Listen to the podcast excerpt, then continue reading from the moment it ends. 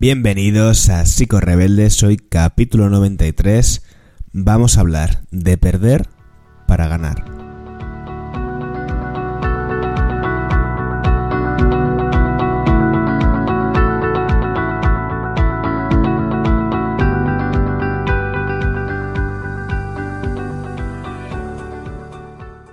Psico Rebeldes es un espacio para profesionales y no profesionales de la salud mental que tienen algo en común y es su pasión por la psicología. Una psicología crítica, una psicología sincera y una psicología que a veces nos obliga a hacer cosas incómodas con el objetivo de poder mejorar. Y de eso va este episodio, este capítulo 93. Que por cierto, tengo la garganta un poquito tomada. Lo siento si me notas ahí un poquito de carraspeo a veces. Creo que no voy a poder evitar eh, hacerlo. Como te digo, el episodio de hoy bueno, este título tan cortito que habrás visto nada más comenzar, Perder para ganar, lo he querido dejar así, no lo he querido matizar más. Sé que debería hacer los títulos un poco más, a lo mejor más atractivos para que al menos quien lo lea diga, bueno, pues sé un poco de lo que va a hablar en este episodio, sé lo que me va a encontrar. Aunque también me gusta jugar un poco con esa curiosidad de decir, bueno, tú métete, escucha y sorpréndete con, lo que, con la reflexión que, te traiga hoy. A veces se nota más el contenido del episodio y en casos como hoy, pues a lo mejor no sabes muy bien de qué, de qué va la vaina, ¿no? Antes de meterme de lleno, voy a hacer un poquito lo de siempre y es recordarte que tienes en las notas del episodio pues eh, un enlace a todos mis recursos gratuitos, ¿vale? He sumado otro, también lo voy a poner en las notas, que es una guía que he elaborado con mis 32 más 2, ya entenderás si te metes por qué, libro favorito sobre psicología, ¿vale? Es una recopilación que he hecho por temáticas, pues de temas de pareja, de psiconutrición, de comunicación, hay más áreas, ¿vale? De, pues de cada área, mis, mis manuales, mis libros que, que más suelo recomendar a mis pacientes o, en general, ¿no? Em, y este recurso tiene que ver con un proyecto que estoy creando junto a unos compañeros comicocos también, que saldrá en octubre, ya, ya iré contando más, pero estoy muy, muy ilusionado y, tiene muy buena pinta, ¿vale? Así que nada, lo dicho, todos mis recursos y el canal de, YouTube también ahí en las notas del, del episodio, ya estés en Apple Podcasts, en iVoox, en Spotify, etcétera. Bueno, a ver, ¿por qué digo esto de perder para ganar? El episodio de hoy se encuadra en un tema que también vemos mucho en psicoterapia los profesionales. Es uno de esos motivos que es muy recurrente en consulta que es el tema de la toma de decisiones difíciles y la procrastinación o la evitación a la hora de tomarlas. Muchas veces pensamos que cuando una persona va a terapia lo hace porque tiene un problema de depresión, un problema de alimentación, un problema de ansiedad y por supuesto que suelen ser estos casos. A veces hay situaciones que digamos que no son eh, patológicas, sino que son más de carácter vital, que pueden afectar también al estado de ánimo y, generar cuadros de ansiedad, por ejemplo. Pero como te digo, son situaciones donde necesitamos desbloquear algo que nos pasa, ¿vale? En este caso, em, muchas de las veces cuando nos cuesta tomar una decisión o cuando nos cuesta movilizarnos, es porque implica las decisiones. Yo tengo una compañera que dice que decidir es elegir qué quieres perder, no qué quieres ganar en una decisión siempre estás arriesgando algo o estás poniendo algo en, en pérdidas. ¿Y qué pasa? Que el ser humano, las personas, no estamos hechas para perder. Nuestra forma de orientarnos hacia los objetivos es ganar. Y cuando se plantean situaciones donde, eh, como una, eh, donde en cada esquina en la que yo me coloco para tomar una decisión hay una pérdida, pues al final lo que solemos, lo que nos suele pasar es que nos comportamos como una pelota en un partido de ping-pong. Vamos de un lado a otro sin quedarnos en ningún sitio porque nos movamos donde nos movamos, vemos que la opción es perder. ¿no? Perder para ganar quiere decir que ahora, en el momento presente, vamos a elegir perder para en el futuro ganar.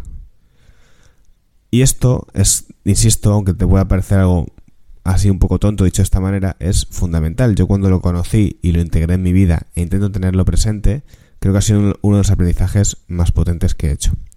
Si ordenamos, eh, si ordenásemos espacialmente, en una especie de coordenadas eh, espaciales, dónde está perder y dónde está ganar, ganar está hacia adelante y perder está hacia atrás. Es decir, ganar es caminar, avanzar y perder es retroceder, ¿vale? Esto psicológicamente, cognitivamente lo tenemos representado de esta manera en nuestro cerebro.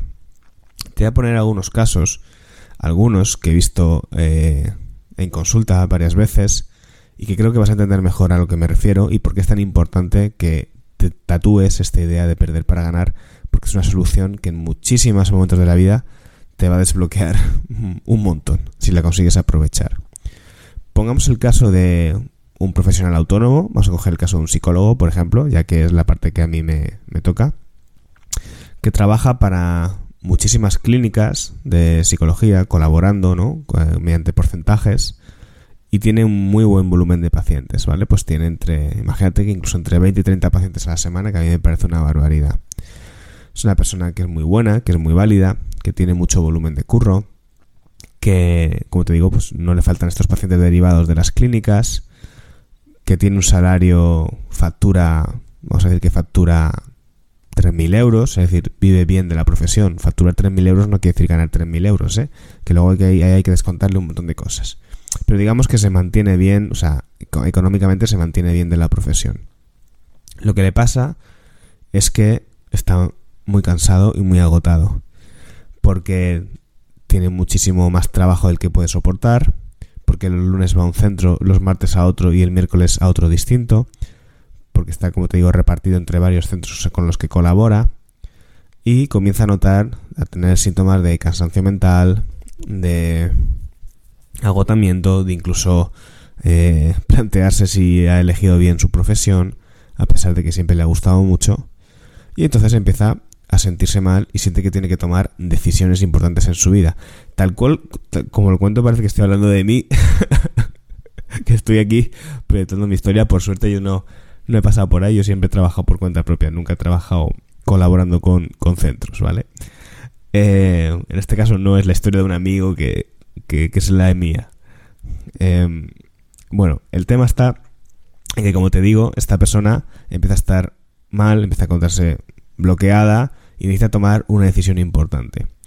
Una decisión importante podría ser decir, mira, pues dejo dos centros y me quedo con uno y mientras tanto, durante un tiempo, pues tiro de mis ahorros y empiezo a invertir o a trabajar en mi propia marca personal.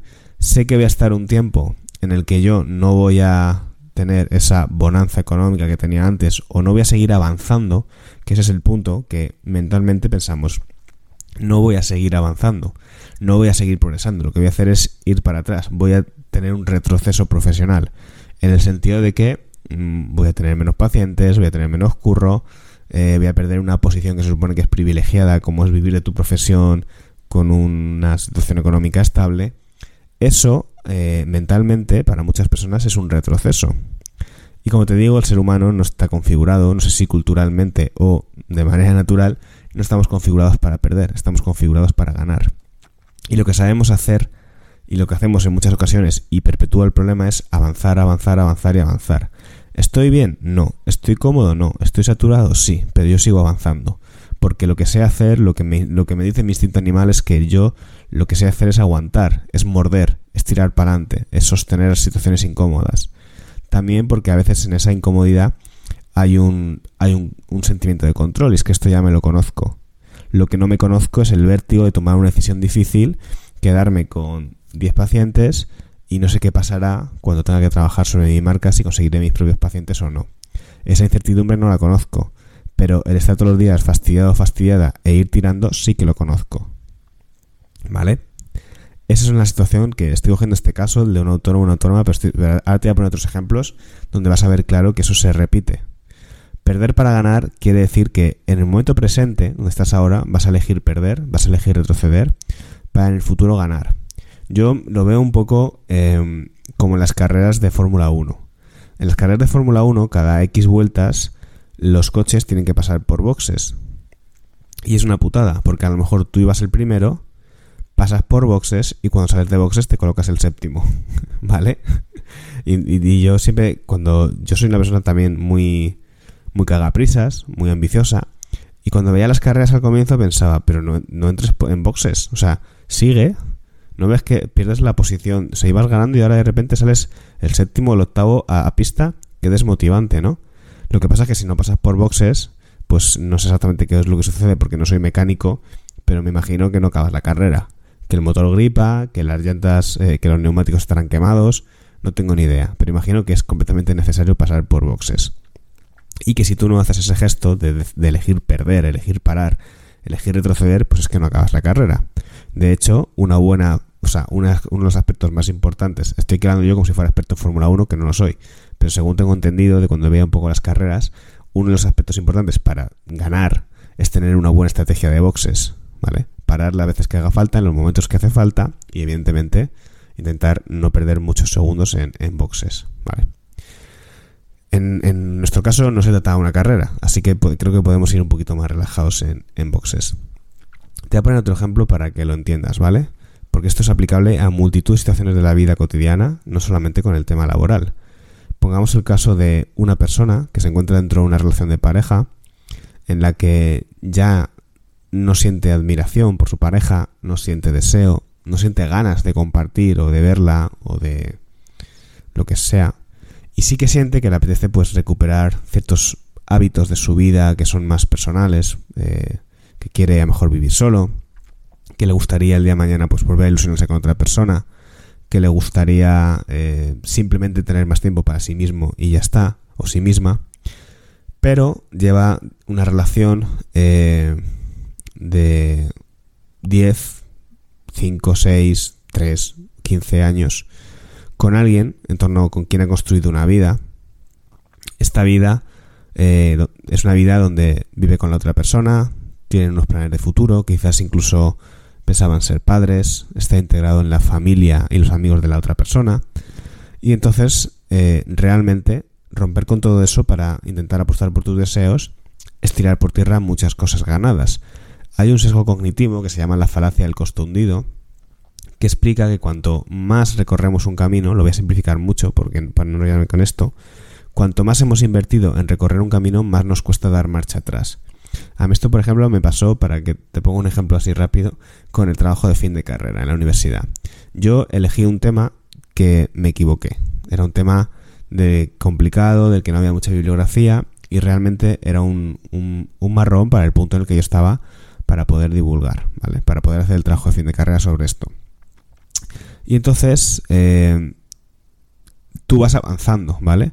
Vas avanzando, te vas peleando, muchas sesiones con el profesor y claro, cuando ya llevas un poquito el trabajo avanzado, yo tomé conciencia de que lo mejor sería decir, mm, deja este tema y, vete a otro, porque es que vas a tardar menos yéndote a otro que continuando el 80% de lo que queda con este.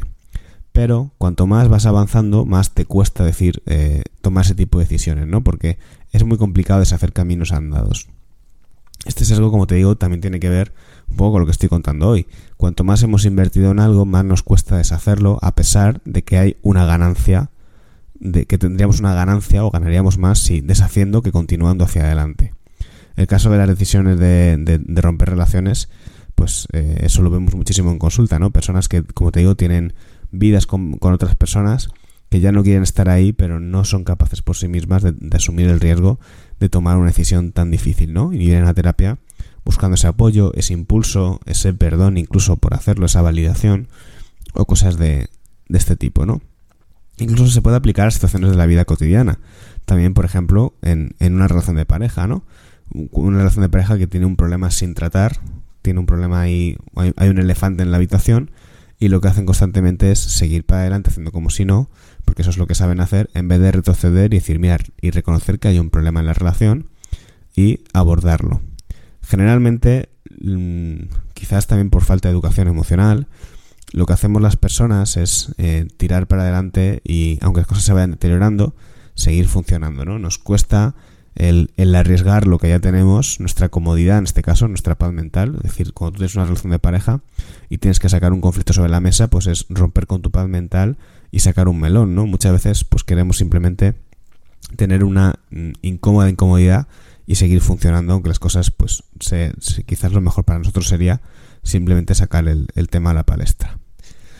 Bueno, eh, hasta aquí un poco la reflexión de hoy. Al final no he dicho mucho, simplemente lo, lo, que la moraleja es que perder para ganar es una estrategia muy útil en muchos momentos de la vida y que quizás eh, estaría guay empezar a funcionar desde ahí, tenerlo súper claro, ¿no? Que hay muchísimos momentos de la vida en las que si, si decidiésemos perder, eh, estaríamos ganando muchísimo en el futuro y que es necesario. Que la dirección no puede, ser, no puede ser siempre hacia adelante. Que a veces ir hacia atrás significa avanzar luego dos pasos más. Coger energía, coger impulso y hacer un salto de pértiga. En muchos casos eh, así es, ¿vale? Lo dicho, espero que te haya molado, que te haya servido esta reflexión y nos vemos en el siguiente episodio. Adiós.